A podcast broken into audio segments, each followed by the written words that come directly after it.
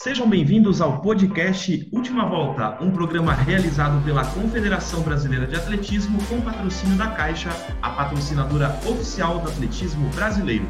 E hoje com a convidada super especial, Maria Laura Mirão. Mais conhecida como Laurinha Paulistana, participou de duas edições dos Jogos Olímpicos Atenas 2004 e Pequim 2008 e também de duas edições do Campeonato Mundial em Helsinki 2005 e Osaka 2007 além de ser medalhista pan-americana no Pan-Americano de 2003 e finalista na Universidade de Beijing em 2001 na prova dos 400 metros rasos e acumula ainda títulos como bicampeã ibero-americana, sul-americanos e nacionais. E possui a quarta melhor marca da história do Brasil nos 400 metros rasos. Seja bem-vinda, Maria Laura Almirão, a Laurinha.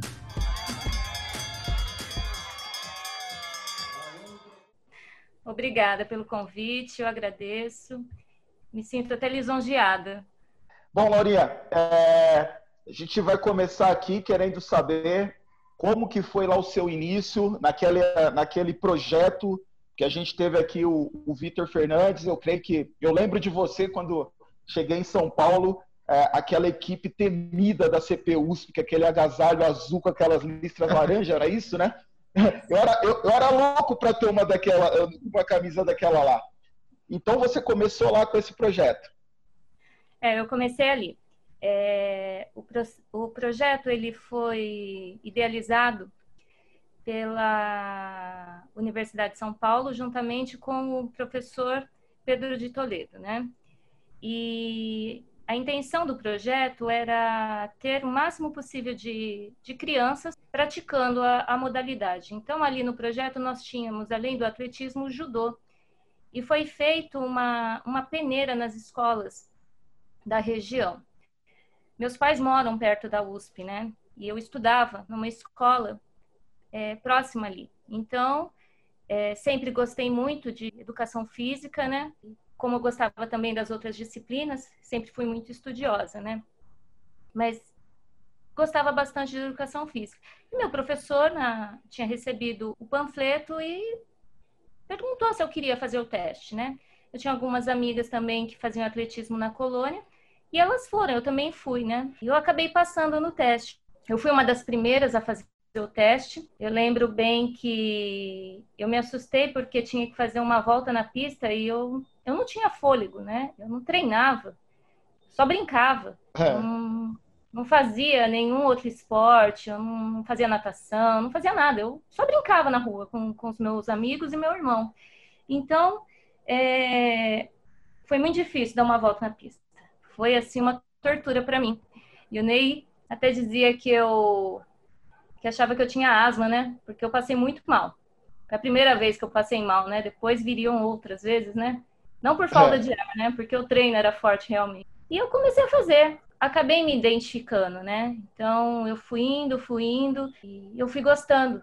Graças a Deus eu sempre tive muito apoio dos meus pais, da minha família, dos meus irmãos. E o esporte para mim ali naquele início foi uma oportunidade de eu me colocar um pouco mais, porque eu sempre fui muito tímida. Então, para eu falar na frente de alguém, para eu me mostrar, era muito difícil. Então, na escola eu decorava para fazer um, uma apresentação, eu decorava tudo, é, tremia até o último para falar. Então, é, para mim foi uma superação.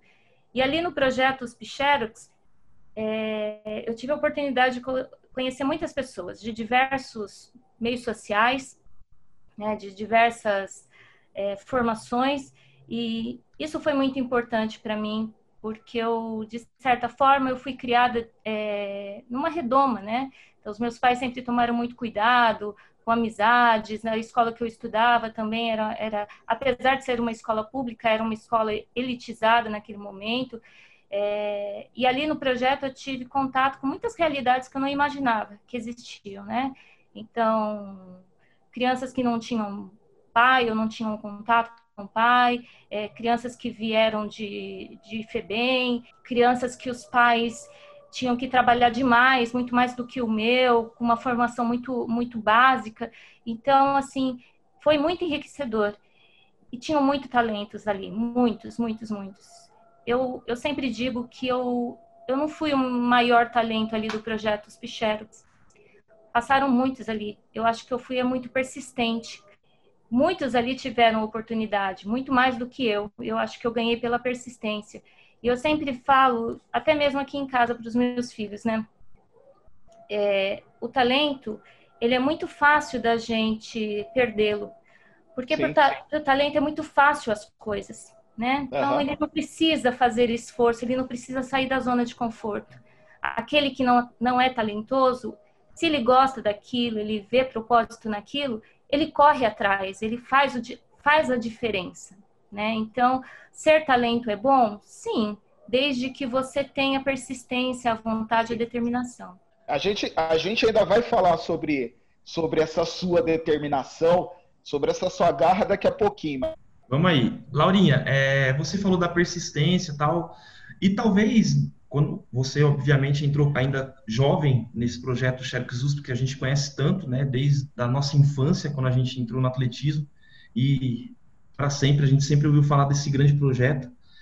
E, e, nesse projeto você já tinha a ideia de chegar de repente a ser uma atleta olímpica ir para edições de campeonato mundial? Quem, quem que são as referências olímpicas que você de repente conhece que chegou numa Olimpíada assim como você e que de repente você queria mandar o seu alô aí? Quando eu estava lá na USP, eu, eu não imaginava que eu ia ser uma atleta. Nunca. Atleta olímpica, então, era uma coisa assim. Para mim, não, não, não era. Não estava dentro do meu contexto. Né? Eu, eu gostava de treinar, eu gostava de estar ali com as pessoas, eu, eu queria.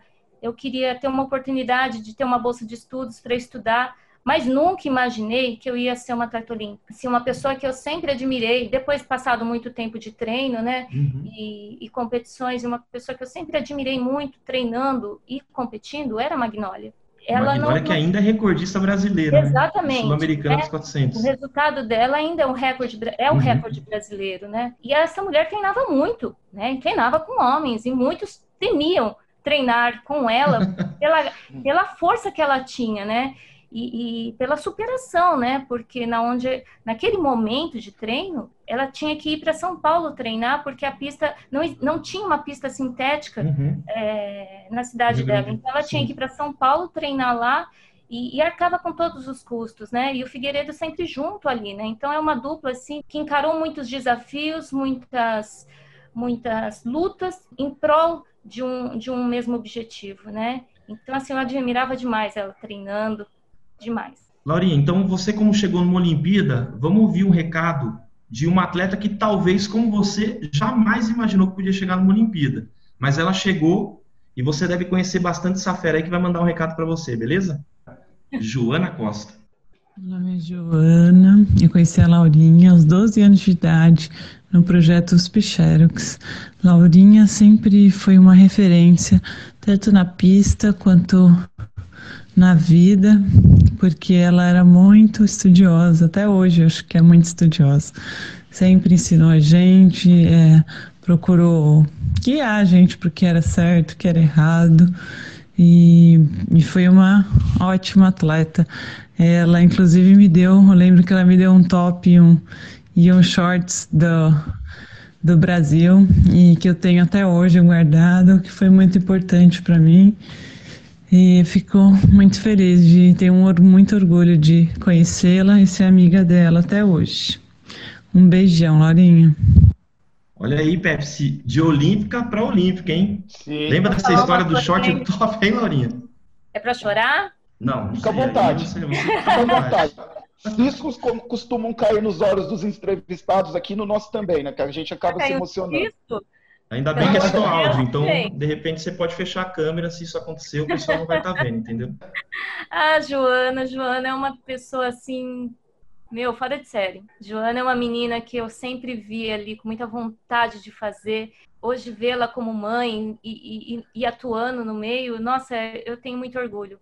Quando ela conseguiu, ela, ela, ela realmente ela foi muito atrás do sonho olímpico dela. Ela realmente queria ser uma olímpica, né? E ela foi atrás e ela é, é, ver que ela, ela fez esse sonho dela virar realidade, meu, é, não tem não tem nome, não tem como, como colocar em palavras, né? Sentimentos são difíceis da gente mensurar e colocar em palavras, né? Ah, maravilha. E é tudo da CPUSP, né? Tudo cria desse projeto. Laura, você falou que, que a Magnólia ela treinava muito, mas, cara, eu acompanhava os seus treinos. Rodrigo, para ser sincero, eu peguei a, acho que quase que toda a, a, carreira. tiros de 400. É, não, de, 400. Que, de 800, do que tivesse. E a Laura, cara, com certeza naquele grupo era uma das que mais treinava, se não a que mais treinava. E além de tudo, a Laura também era versátil, né? Porque é, antes dela entrar na, na, na, na, na Funilense, na, antiga, na BMF, antiga Funilense, etc., ela foi de Guarulhos. E na equipe de Guarulhos eu era também. E a Laura corria de 100 a 1.500 e todos os revezamentos. Tanto que ela, em 2001, né, Laura? Você é vice-campeão mundial do 4% da Universidade, né? Com as meninas. Laura, aqueles treinos todos intensos, é, e você acabou de falar que você era muito é, introvertida, era tímida. Ali você liberava tudo e não tinha medo mesmo do treino? Eu acho que também, viu, Pepsi? Eu acho que também. Mas é que eu gostava, sabe? Para mim era uma superação. E eu via muito xingo, né? Vamos falar bem a Sim. verdade? Né? Sim, eu, eu, eu, lembro do episódio que, que você saiu pro tiro de 500, você foi barrada na pista. Né? Eu via muito xingo, né? Não, não tinha é. um técnico muito fácil de lidar. Nossa Senhora, era eu vivia para treinar, né? E eu treinava mesmo, né? Então, por isso que eu digo, eu não fui um grande talento. Um grande talento não fui, eu tinha um talento, né? Só que aquilo que eu fiz a diferença foi na vontade de fazer ali, de, de a minha determinação, né? Então, é, tudo isso foi muito duro, né? Então, era, era cada dia de treino, cada tiro que eu fazia, era muito duro, né? Era uma, era uma luta. E claro que a gente tem a, a, a, o lado bom, que são os resultados, né? A gente vê os resultados saindo, né? Vê que a gente consegue lidar com, com, com situações adversas. Mas, por um outro lado, tem a, a parte que não é tão bacana, né? Então, é, em 2006, por exemplo, eu tive um overtraining, né? E ele foi tão, tão intenso, como tudo na minha vida é muito intenso, né? Que eu não uhum. conseguia nem entrar na pista, né? Fazer tiro para mim, eu, eu, eu, eu, começava a chorar, eu não, não conseguia. Era, é uma coisa que eu não, não, não dá para gente objetivamente dizer, olha, é, é assim, não. É muito, é muito doido esse processo de over, overtraining. É, é muito psicológico, então eu tive que aprender, reaprender a treinar dentro de um limite, né? Foi aí que eu comecei a mudar, e aí que eu tive que amadurecer, que eu não podia ir tudo na intensidade, né? Então, a partir daquele momento de 2006 para frente, eu treinei é, tendo a toda a minha base anterior. Então, eu não ia ao extremo da forma como eu ia. Logo em 2007, eu deixei de, de treinar com, na caia e depois eu fui treinar com, com bombeiro, né? Claro, foram anos de treino muito muito intensos, foi, foi muito, muito desgastante para mim, né? Mas ao mesmo tempo eu vi o quanto eu cresci como atleta também. Olha, olha só para você ter a, a noção de como as coisas eram antes de como as coisas são hoje, né? Você disse que treinava muito e você gostava disso, mas enfim, acabou tendo overtraining que era natural pelo, pelo excesso de treino. A gente fez o um podcast tanto com o Nakai, tanto com o Nélio, e olha que o treino do Nelly em relação ao de vocês era bem mais tranquilo, porque eu treinava com o Nelly. Mas os dois, os dois foram da mesma opinião. Eles se arrependem porque eles fizeram muitos atletas deles sofrerem, mas enfim, era a falta de informação que tinha. Hoje a informação é totalmente diferente. Isso é uma coisa que eu também ouvi esses dias na numa das, das mesas redondas. Eu Sim. ouvi essa questão também de que Hoje o treino é diferente. É claro, a gente entende que são contextos históricos diferentes, momentos diferentes, ok. Será que não faltou também o lado humano? Será que não faltou nesse momento esse olhar diferente? Né? Porque Sim. é uma coisa que eu levo muito para minha vida até hoje. Tem muitos técnicos que veem o atleta apenas como um número, como uma peça de ascensão. Atleta não, o atleta ele é humano, né? E o técnico, antes de ser técnico, ele tem uma formação docente, ele é um professor, ele está formando, além de estar formando um atleta, ele está formando uma pessoa. Então, a influência dele naquele momento para aquele atleta é muito grande. na formação atlética e na formação humana daquela pessoa. Então, eu me sinto assim, claro, é, a gente entende que, que estamos lidando, lidando com seres humanos, mas é, era necessário ter esse olhar. Então, com crianças, com adolescentes, até mesmo com adultos, não dá para errar. Não dá. Quando a gente está lidando com ser humano, não dá para a gente, ah, mas é, ah, podia ter sido diferente. E por que não foi? Por que, que a gente não procurou recursos? Porque havia recursos naquele momento. Eu tinha um fisiologista naquele momento que foi assim a pessoa, o Dr. Paulo, que foi a pessoa que me ajudou a entender o que eu estava passando, porque até então eu não entendia. Eu achava que o overtraining era culpa minha. Eu não estava querendo treinar. Como assim eu não estava querendo treinar se era a única coisa que eu fazia? Só que eu entrava na pista, eu começava a chorar. Eu não conseguia. Era uma coisa tão, tão, tão intensa que não ia. Então, por que não fomos atrás de informação? Então, é uma coisa que eu, que eu fico realmente assim refletindo, né? É, há necessidade da gente ter esse vínculo com a academia, da gente pensar, de ver esses, esses, esses artigos que tem falando a respeito. Então, a formação ela é muito importante nesse sentido.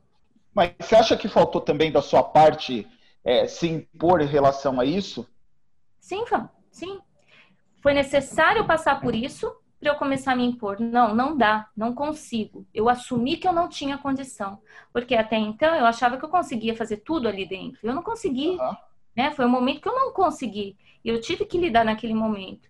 Então, quando eu cheguei e falei assim, não consigo treinar, né? Como assim você não consegue treinar? Não consigo treinar, não, tô, não consigo, né? Peguei os exames e mostrei, olha, minhas taxas estão todas abaixo. A minha taxa do meu hormônio de, de que mostra lá o estresse, altíssimo. Então, era minha saúde. Eu precisava pensar na minha saúde, não no resultado que iria vir. Ali naquele momento foi assim, olha, chega, já deu. A gente precisa mudar a postura. Então, se, se com quem eu estou trabalhando não consigo mudar, quem tem que mudar sou eu. Tá aí o recado, Rodrigo. Isso serve também para às vezes é uma, é, uma, é uma via de mão dupla, né? Às vezes o atleta se, re, se sente refém daquele trabalho e vice-versa. Então tem que chegar os dois, tem que chegar num, num consenso para poder, para que haja o melhor resultado para ambos, né? Então é, fica aí o recado. É, a gente entende assim, até ouvi numa das palestras, né? O técnico dizia que o resultado do atleta é 70%. 70% é responsabilidade dele, 30% é do técnico. Então, cabe aos atletas também se posicionarem conscientemente daquilo que está acontecendo. Se é 70% é muita coisa, a gente não pode delegar aos outros uma coisa que é nossa responsabilidade. Só que o atleta ele precisa ser formado para ter essa postura. Não passado muito tempo depois ele ter uma postura dessa. Ah, tá aí, Rodrigo, grande recado, hein? A gente está aqui no podcast Última Volta, um programa realizado pela Confederação Brasileira de Atletismo, com o patrocínio da Caixa, patrocinadora oficial do atletismo brasileiro. Hoje a nossa convidada, a grande Laurinha, atleta dos 400, ex-atleta dos 400 metros rasos, a quarta melhor marca da história, só para vocês conhecerem um pouquinho da ficha técnica da Laurinha, são números impressionantes. 100 metros, 200 metros, 400 metros, corria 1.500 metros, corria 4%, o 4x4. E como melhor marca, né, que era a prova dela uns 451,30, é a quarta melhor marca, como eu já disse, da história.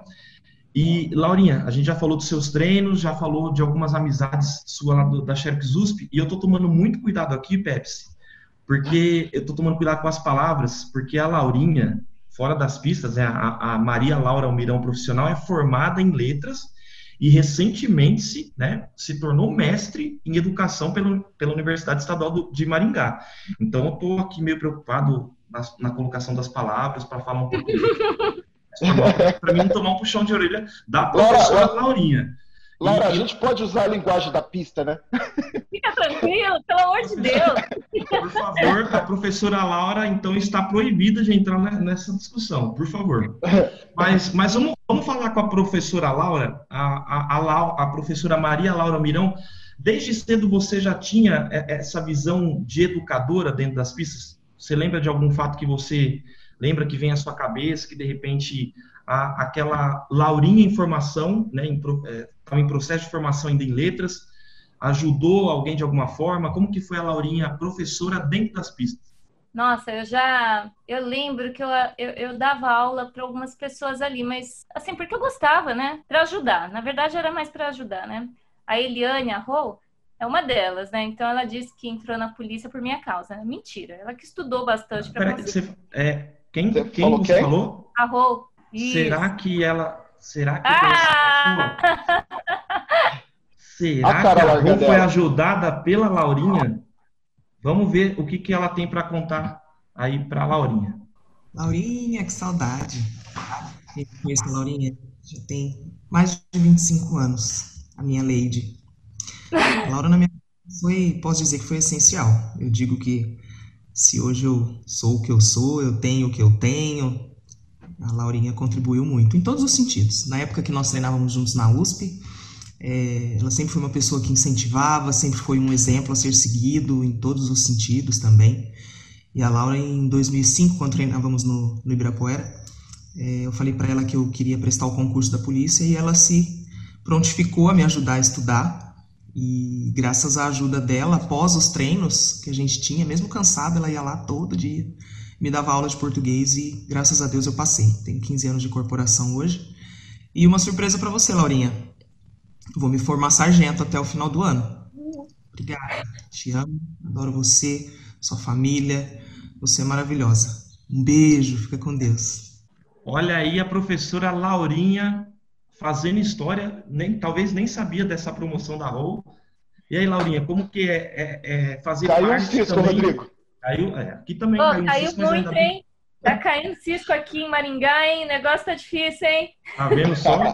Então a Laurinha entra para a história como atleta, é ainda considerada uma das melhores corredoras de 400 metros da, da história do Brasil. E como que é, então, Laurinha, fazer parte também da história de pessoas como a Rô, que hoje são formadas, né, possuem uma profissão, possuem uma vida diferente, né, da que elas podiam ter se não tivesse essa formação e que você fez parte dessa formação? Ai, que difícil, hein? Que difícil, porque eu faço porque eu gosto. E quando a gente gosta de uma coisa, a gente não consegue mensurar, a gente não consegue, não consegue nem explicar. Então, quando eu dava, dava as minhas aulas para ela, ajudava ela a estudar, é porque eu acreditava muito que ela conseguiria. Quando eu entrei em letras, eu entrei porque eu gostava muito de ler. Iria fazer direito, mas eu não, não quis, eu preferi fazer letras. E eu fui me identificando com o curso, depois aqui, quando eu vim para Maringá, eu comecei pedagogia e eu vi uma coisa que sempre diziam que curso de pedagogia seria para cuidar de criança. Não é bem isso, né?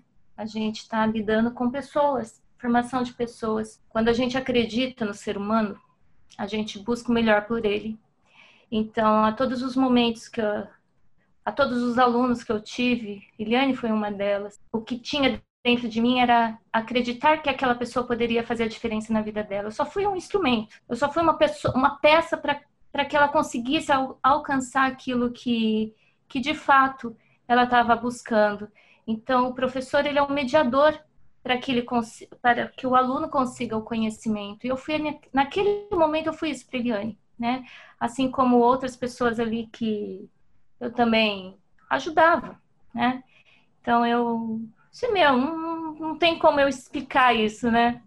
É, a Laurinha tinha um coração enorme, Rodrigo. Ela sempre era aquela, é, era aquela pessoa mais acolhedora daquele nosso, desse grupo que a gente tinha, porque eram dois grupos distintos, mas a gente sempre andava junto, principalmente na, em época de faculdade e tal, que a gente ia para Jubes. Eu lembro que é, algumas vezes, não, que eram várias que eu me machucava, a Laurinha sempre chegava, não, filho, não fica assim, não fica assim. ah, é, psicologia aí também, ó. Tá é, se trata. Pra que, é, ó, poxa, pra que, que pra que fazer cursinho quando se tem Maria Laura Mirão na pista, hein? Olha lá, ó. É, não, ela, ela, era sempre, ela era sempre muito prestativa em relação a todos que cercavam ela, Rodrigo. Ela não era uma pessoa, assim como a Rua acabou de dizer que ela ajudou, a Laurinha sempre procurava ajudar todo mundo. É, e, e, várias pessoas de saber, assim, de contato, sempre falavam assim, ah, não tô bem, puta, você podia saber que aquela pessoa ia grudar na Laurinha, porque a Laurinha, com certeza, ou, ou, ela ia ajudar, ou ia te dar um, uma cortada para você acordar para a vida. Ela, ela era isso. Ai, ai. É tão gostoso, sabe, que aqui ninguém me conhece. As pessoas me veem como a, a mulher do Fernando. Minha parte, minha parte atlética, poucas pessoas aqui conhecem, bem poucas, né? Hoje o meu título é mãe, né? Sou a mãe da Maria Fernanda, a mãe do Pedro. As pessoas me chamam aqui de Maria Laura, né? E quando eu ouço assim o Laurinha, nossa, sabe quando enche teu coração? Nossa, enche muito meu coração, porque é como se eu estivesse voltando naquele tempo e é muito gostoso isso. É, no, no, fim, assim, falando de mim, assim, resultado, competição, ok, mas o convívio com aquelas pessoas que, que também dá uma, dá uma saudade, né? Às vezes eu sinto mais, é, lógico, né? Porque eu não tive os resultados que você teve, mas às vezes eu sinto aquele, a falta muito daquele negócio de chegar na pista, de conversar com os moleques, sei lá, de fazer um treino muito bom, sei lá, de, de levar meu corpo a quase ao limite naquele treino e depois, porra, amanhã eu quero de novo. Eu sinto muita falta disso. Eu também, eu também. Hoje eu não estou fazendo nada, né? Porque a minha vida está ali em função das crianças, né? Porque eles precisam mais de mim nesse momento, né?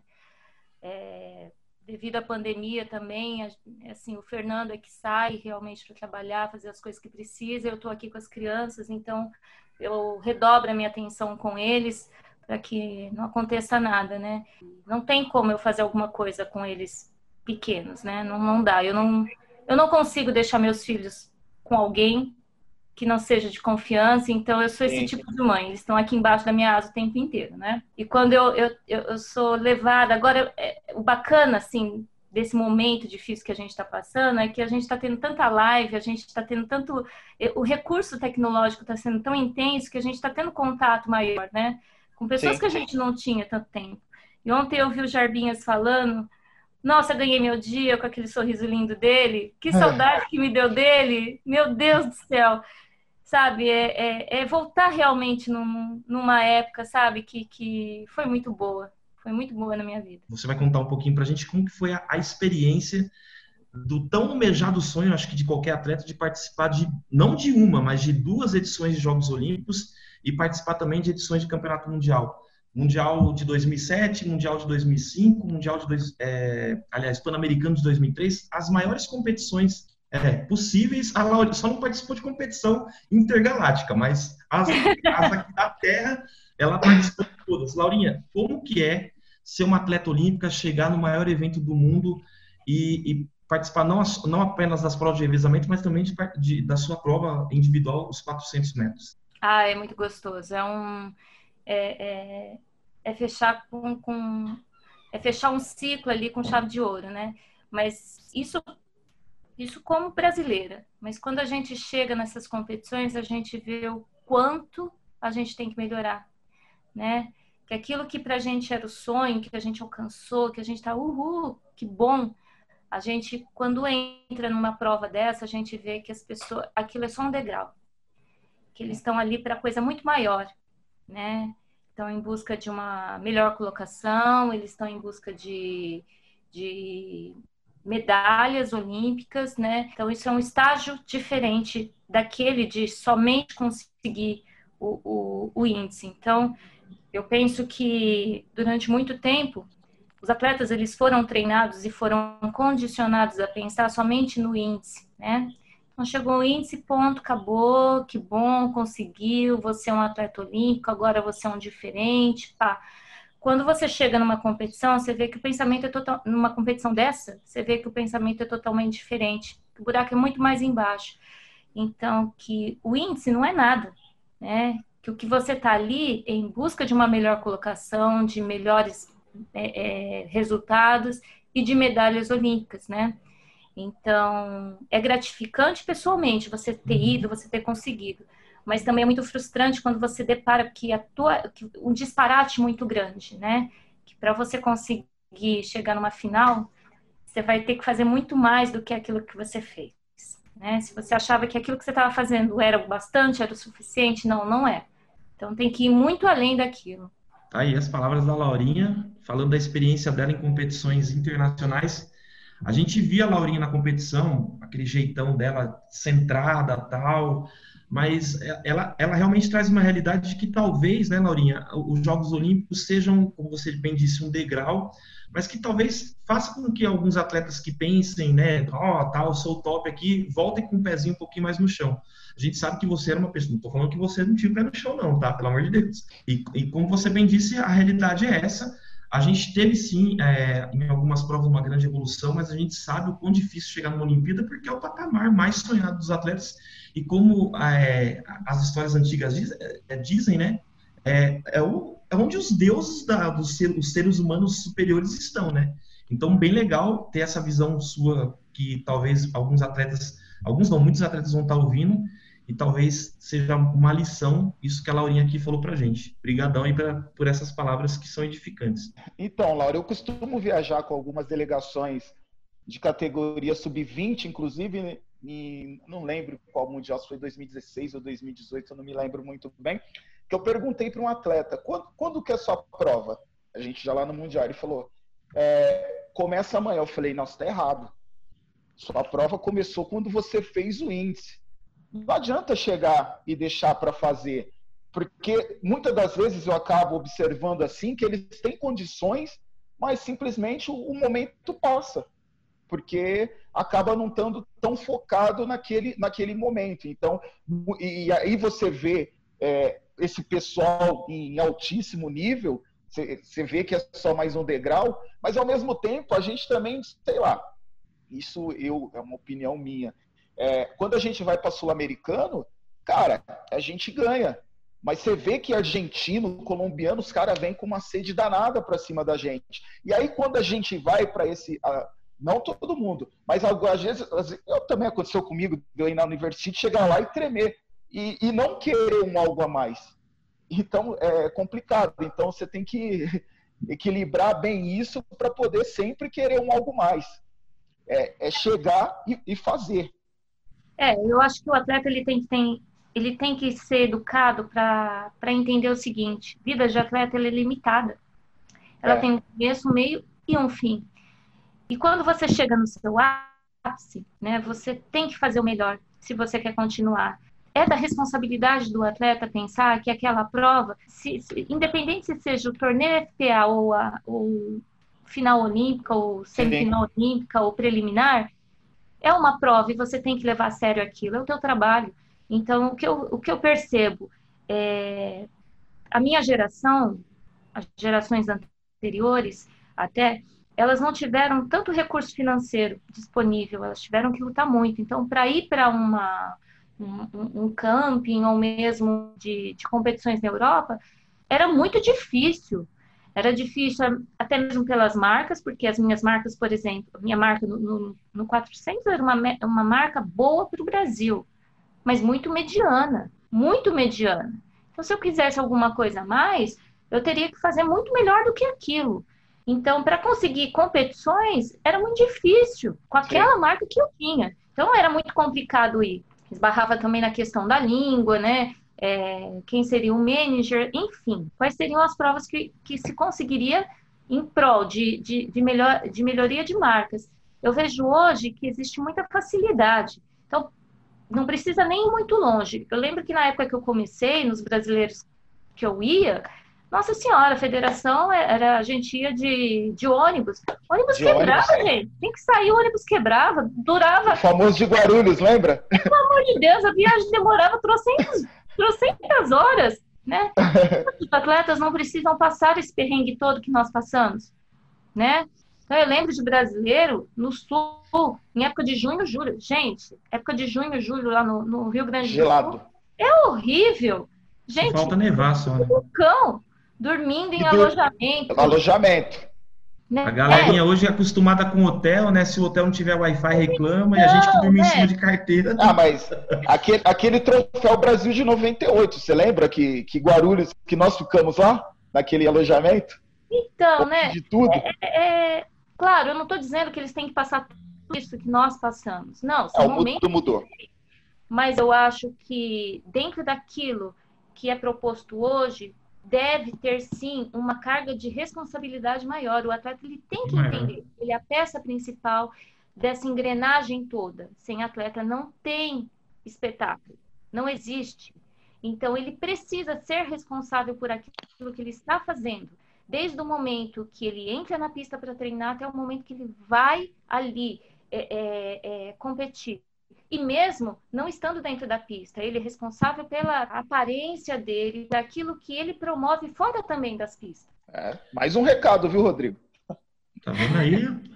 É, a ex-atleta e hoje mestre em educação, Maria Laura Mirão, dando aqui a, a sua lição para a galera que está ouvindo esse podcast. Pensou que ia ser só uma historinha de, é, né, da, da Laurinha? Não, é uma baita de uma história como atleta e agora como pessoa que também. Tá chegando tá junto.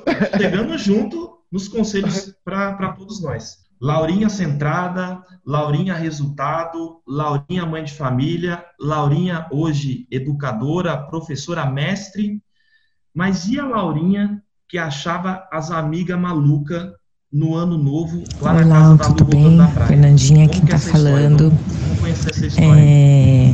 Faz muito tempo que a gente não se vê, muito tempo que a gente não se fala, mas a gente nunca esquece do pessoal da USP, das nossas histórias e o que eu tenho para falar.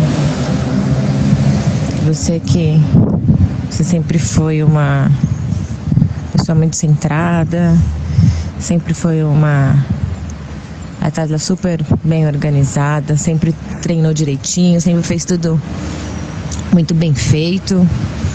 E uma história que, que me marca bastante foi uma vez que nós fomos passar o ano novo na casa da Lu, lá em Ubatuba, e a gente resolveu ir para praia depois da meia-noite. E na volta nós tivemos que voltar andando e caminhando. Eu acho que você toda correta, toda certinha, deve ter pensado que a gente era maluca. Isso foi um dos momentos bem, bem gostosos, assim, que nós passamos juntas e que eu sempre me lembro, assim, de que o atletismo nos deu muitos amigos, fez a gente viver muitos momentos como atleta, mas muito, muitos momentos como família também. Um beijo para você, tudo de bom para sua família. Olha aí a Laurinha aí achando um pouco maluco, hein? é, é, realmente é isso que a Fernanda falou, né? O atletismo ele nos dá muitos amigos, amigos que a gente guarda pro coração, né? Então eu penso que a amizade ela não, a gente, claro, a gente sente falta de viver ali junto, de estar juntos, né? De viver todo dia, mas os verdadeiros estão guardados no coração, né? E a gente nunca esquece, né? Pode passar o tempo que for, tá ali junto com a gente dá uma ligadinha, você dá um sinal que ele vai aparecer na tua vida, né? E eu tenho grandes amigos ali, né? Fernandinha é uma, uma grande amiga. A Lu, nossa, a Lu é minha irmã. A Lu é uma pessoa assim que. Ela não é do projeto, ela era lá do, do Centro Olímpico, né? Sim. Padote. Depois de muito tempo, a gente sempre competia, tudo, mas depois de muito tempo a gente teve mais proximidade ainda, né? Na época da faculdade, né? Foi, foi, na, da Santana, né? Depois ela foi treinar com, com no mesmo grupo, morava também lá junto com você, né, Pepsi? Lá no... Sim, na famosa França Pinto 1014. França Pinto, exatamente, naquela casa lá, né? E, nossa, a Lu é minha irmã. A Lu é uma pessoa assim que tem um coração enorme, que eu amo, amo de paixão. Hoje a gente não está tão próxima, mas sempre que dá, a gente sempre se fala, né? Então, tenho um carinho muito grande por ela, assim como a Edilene também, que ela do projeto, que treinava com o Pedrão, começou com o Ney, treinava com o Pedrão. A Dila também é minha irmã. É uma, são pessoas assim que, nossa, amo. Quando acabar o Covid, essa galera que a Laurinha tá falando tem que convidar ela para um churrasco para um almoço aí, hein? Ô, né? A hora que eu for para São Paulo passar. Fica a dica, fica a dica aí, fica a dica para quem foi anunciado pela Laurinha, por favor, hein? Rodrigo, a, a, Fernandinha falou que a Laurinha achou, ela, pode ter achado ela e a, e a Luciana bem malucas, né? E engraçado é que tanto a Fernandinha quanto a Lu são pessoas tão centradas quanto a Laurinha. Eu, fico, eu dou graças a Deus que nunca a Laurinha saiu comigo com os meus amigos, senão ela ia mandar prender na hora. Exatamente, tá vendo? Tira esses loucos do mundo, manda embora. Não, eu tava imaginando a, a, Fernandinha com essa voz, ela sempre teve essa voz calma, entendeu? Sempre, sempre tranquila. serena, suave. Se a Laurinha julgou ela e a Lu como maluca, você imagina que não ia. O que, que a Laurinha. Falar de nós, né? Exatamente. A Lu, também, a Lu também super centrada, meu Deus. Bom, a gente ouviu vários é, comentários aí das suas amigas da pista, mas tem um treinador também que participou lá do projeto Xerox USP, meio chato, né? Sempre dá patada, entendeu? Sempre tá com aquele mau humor, mas é uma pessoa é assim que, tipo, é uma pessoa boa. É que ele, ele veste uma, uma capa de mal, mas ele. ele de lobo mal. É, de lobo mal. Mas ele, ele é gente boa, Laurinha. Você, você talvez vai, vai. Talvez não, acho que você vai gostar do depoimento dele aí. Vamos ouvir esse treinador aí que tem uma mensagem para mandar para Laurinha também. Oi, tudo bom? É, vocês estar aqui para falar de uma pessoa muito especial, né, que eu conheci é, alguns anos atrás, um projeto chamado CPUs Pichex. Lembro como se fosse agora, no dia que ela esteve lá fazendo teste para entrar no projeto. Né? É, era um grupo de uma escola é, diferente, com crianças boas e que se destacava uma menina que já era atleta. Lembro perfeitamente que tinha um atleta nesse grupo. Mas o que mais nos chamou a atenção não foi a atleta, foi uma menina que estava toda vestida de cor-de-rosa, muito, muito rápida. É, se destacou no teste de 50 metros, se não me engano, que é o que a gente fazia. E acho que era isso. E, mas eu lembro que na, no teste de resistência ela passou super mal, muito mal mesmo. Foi um susto até no dia lá pra gente. E essa menina foi melhorando, melhorando. Eu lembro perfeitamente como ela melhorou essa resistência treinando e foi atleta olímpica em 400 metros. Absurdo. Hum. Tinha uma personalidade incrível, era uma líder das meninas e do, e do grupo todo. E uma super personalidade. Liderava essas crianças, né, ajudava muito a gente. Né, passou a ser um problema para o projeto, porque ela já entrou um pouquinho mais velha que a maioria das crianças que entraram lá, e a gente não sabia o que ia acontecer depois que, essas crianças alcançassem os 19 anos, mas deu tudo certo, ela pôde continuar a prática dela, fez a carreira dela. Né? É uma felicidade estar aqui lembrando dela. Relembrando o tempo que a Laurinha chegou de rosa lá no projeto do, Xerox USP, hein? o Ney é uma pessoa muito importante na minha vida. Muito importante. Eu acho que eu são poucos os profissionais que eu que eu pude ter contato, vivenciar ali com tanto amor pelo que faz. O Ney é uma pessoa espetacular, um ser humano incrível, cara assim que eu eu tenho um carinho muito grande, um amor muito grande. Eu lembro que Sempre que eu treinava forte, via, falava, virava para ele e falava assim: tem uma vaga no salto para mim? deixa eu saltar, deixa eu ficar aqui. ele é um cara assim, fora de série. Eu não tenho palavras para dizer do Ney. Ele é assim um exemplo para mim. Ele realmente ele não é só técnico, ele é um professor. Ele tem essa missão dentro dele, né, de, de educar, de, de levar quem chega às mãos dele ao melhor. E ele ele faz isso com uma, uma capacidade incrível. Ele é um cara assim de um caráter, de uma integridade, e ele acredita muito naquilo que ele faz. Um cara que vive pro atletismo, né? E a família, a família toda, né, em torno dele também, né? Um cara espetacular. Fortes emoções, Rodrigo. Exatamente, rapaz. Eu tô aqui, tamo, né? A gente dá uma segurada aqui, né, Pepão, para não perder a linha, mas com certeza desde a nossa primeira. Olha, Desde a nossa primeira edição do podcast, essa aqui, sem dúvida, foi uma, da, uma das, não, acho que a mais emocionante de todas, com, com os depoimentos tanto de um lado como da parte da Laurinha.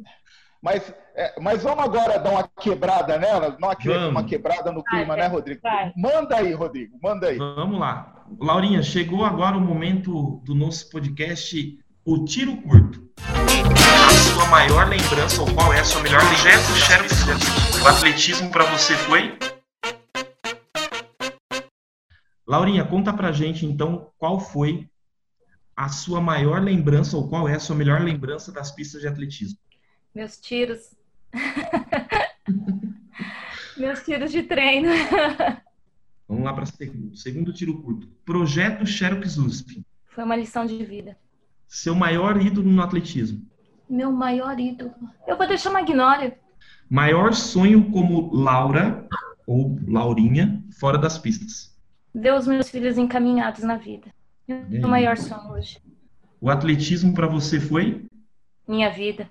Maria Fernanda e Pedro. Eu digo que eles são, são meu coração. Um lado é emoção e a outra é razão.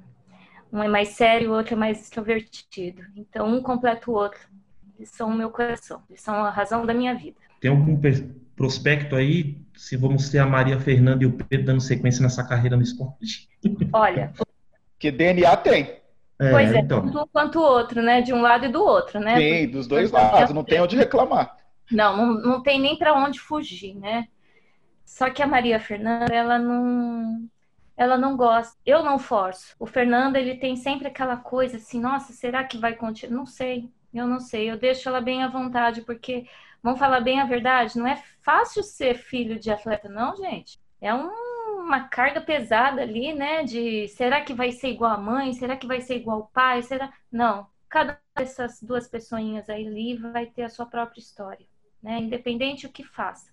Então, são crianças. Eu sou muito muito suspeita de dizer, mas são pessoas, são crianças muito especiais e seres humanos assim que foram foram me, emprest, me emprestaram porque são são são preciosos, né? Maria Fernanda é uma, uma, uma menina muito dedicada ao que ela ao que ela gosta. Ela é muito séria naquilo que ela gosta, perspicaz, pega as coisas ali no ar ela tem muito meu jeito ali, ela é muito briguenta, também tem muito jeito do Fernando, né? Ela é muito, muito ali, vai na porrada. Pedro não. O Pedro, ele sorri para todo mundo, o Pedro ganha pelo outro lado, ele vai ali, hum. sabe? Um sorrisinho aqui, outro ali, ele conquista. Então, por isso que eu digo, é, é o meu coração. Bom, eu vou pedir para rufar os tambores mas já sabendo a sua resposta antecipadamente. Não, nem, nem, nem, mas pode mandar, Pepsi, a, última per... a sua Lauria, última pergunta. Lauria, é que, é que assim, na última pergunta eu pergunto: Rodrigo Dário ou Pepsi? Ah, não faz isso comigo. É. Não tem problema. Fica à vontade. Lembra não, os eu não vou responder essa pergunta. não, não, tem que responder. Não, você tem três opções. Não, você tem três opções. É um ou outro empate, porque teve vários empates. Serve o empate? Não, porque eu sei que trata as coisas ou é ou não é, né? Mas se tem empate, é. beleza. Porque assim, eu tenho acompanhado de longe, né? Hoje eu não estou nas pistas, eu não, não, estou no meio, mas eu acompanho. É um pouco daquilo que está tá acontecendo. Agora na pandemia, então, eu tenho acompanhado um pouco mais, né? E eu vejo o trabalho de vocês, eu acho muito bacana. Então, por exemplo, eu vi a, a, a, a sua palestra, Rodrigo, e eu achei, meu, fora de série. Gostei muito daquilo que você colocou. Eu não conhecia, assim, muitas, muitas coisas do seu trabalho. Eu lembro muito de você como atleta, né? Lembro realmente você como técnico, eu não, não cheguei a, a, a, lembrar ou pegar algumas coisas, mas eu, eu, eu fiquei muito, muito, muito curiosa para saber mais coisas, né? Então, quando eu lembro que o Ney fez uma pergunta, o que, que você faz na federação, né? E você começou a explicar, eu falei, formidável! Gente, é uma coisa que eu, que eu que até, até o objeto de estudo, né, daquilo que eu, que eu estudo, que é memória. Então, é, a gente não pode perder aquilo que, que é memória, né? A gente precisa olhar aquilo que foi para a gente poder caminhar para frente. E esse trabalho que você está fazendo na CBAT, ele é muito importante, né? Porque senão não, não existe é, uma instituição sem memória. A gente precisa dessa memória que você está colocando em ordem, tá, tá buscando, até mesmo com esse podcast, né? É, é isso é muito importante para a gente refletir sobre esse presente e pensar lá na, na, na, no futuro. Não é, é, fazer o que foi no passado igual, não, não tem porquê, senão a gente não, não, não anda para frente, mas é fazer melhor, né? E eu acho que isso tem sido bacana. E, e, e no teu, na tua palestra eu vi muita gente elogiando, falando é, sobre a sua capacidade como técnico. E uma coisa que o Ney falou, e, e realmente é verdade, eu vejo pela minha filha, é muito difícil ter pessoas que gostem de atletismo, né? É muito difícil ter bons técnicos é, nessa modalidade, porque primeiro a pessoa precisa ir na universidade, o, o, as pessoas não estão interessadas. Então eu vejo a minha filha tendo educação física e o professor de educação física mal sabe aquilo que, que tem no atletismo ou, ou que tem, né? E, e aquilo que é passado como disciplina para ela, aquilo que ela tem que fazer, meu, são coisas assim sem muita razão, no meu ponto de vista, mas aí é uma questão pedagógica. Mas eu fico pensando assim, precisa ter pessoas que gostem realmente para que vá para frente. O Pepsi, eu vejo o trabalho que ele faz, é um trabalho inovador, né? A gente precisa desse outro olhar, né? Senão a gente vai ficar na mesmice sempre. Então, fazer esse, essa, essa ponte com aquilo que é te tecnológico, né? Com, com essas, com essas é, entrevistas que eu vejo que ele faz com, com os atletas, com técnicos, é, é importante, sim, né? Porque é dar voz a quem não está tendo. Isso é, é importante. Então, eu fico com empate. Ah, é...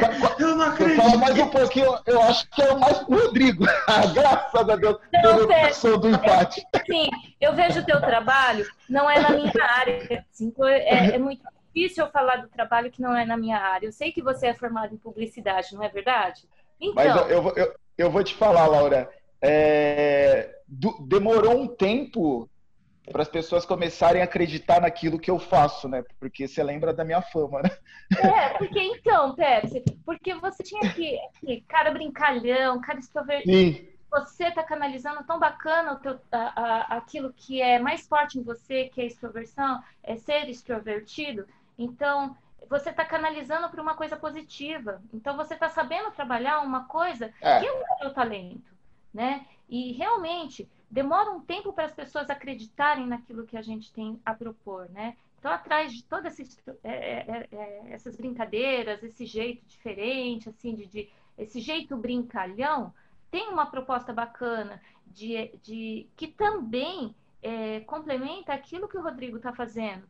Fazer uma CBAT diferente, fazer uma modalidade diferente. Então, a instituição está aí. A instituição, ela permanece o que deve mudar é a, a, forma como tem sido feito até nesse momento. Então, a gente precisa estar é, tá modernizando. Então, não adianta a gente bater na tecla, ah, mas quando era lá nos anos 80 era desse jeito. Claro, a gente tem saudosismo, mas a gente precisa olhar para frente. A gente precisa ver que tem muita coisa, muito trabalho para ser feito, muita, muita. Tem que colocar o dedo em algumas feridas para ser é, repensadas. É, a gente precisa dar valor aos atletas que estão chegando. Sei que são poucos ainda, né? Porque a gente está num momento de crise, né? Então a gente precisa fazer com que crianças gostem de praticar esse esporte, né? Um esporte barato. A gente só precisa de um tênis, uma camiseta e um short, ponto. Cadê as prefeituras? Né? Isso é uma coisa que eu, que, eu, que eu tentei brigar aqui em Maringá e a gente aqui é, é muito fechado, né? Tanto eu quanto o Fernando a gente tentou, mas aqui é muito fechado. Então, Faltam projetos como a USP. Gente, eu saí de um projeto de, de milhares de crianças ali, né? Então, assim, atleticamente eu fui muito bem sucedida, mas se a gente pegar ali pelos índices, quantas crianças que não, não tiveram oportunidade de se tornar cidadão ali? Oportunidade de estudar. Então, a gente tem um número muito grande de crianças que se tornaram pessoas, tiveram chance de ser humanizados. Uma coisa é ser ser humano, outra coisa é a gente ter a chance de ser humanizado. E essas crianças tiveram essa chance. Então, faltam projetos assim. Caramba!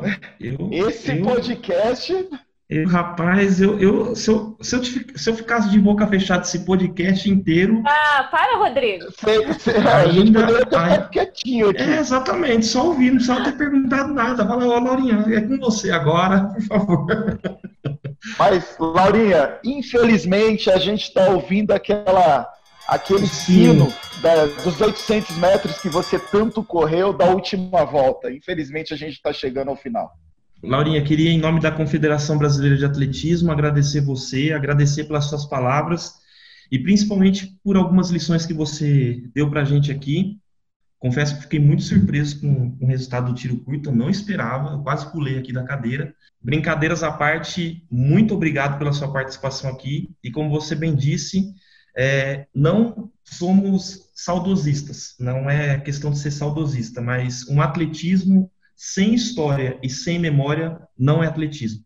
E nas sábias palavras do professor, do saudoso professor Fernando de Oliveira, não, não está mais entre nós, mas ele, ele sempre dizia que nunca foi só atletismo.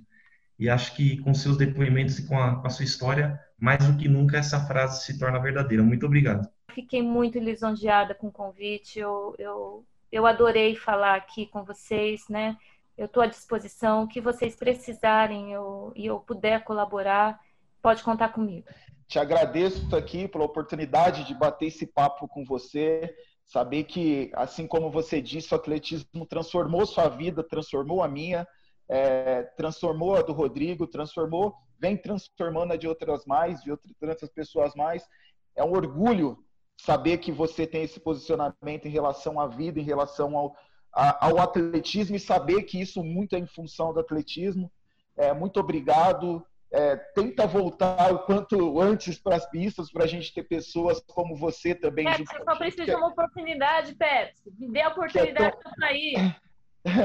que, que a gente precisa disso, Laurinha. Muito obrigado mesmo.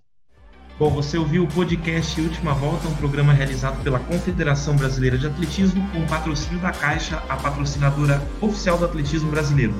Muito obrigado a todos vocês que ouviram mais esse capítulo desse podcast Última Volta e até uma próxima.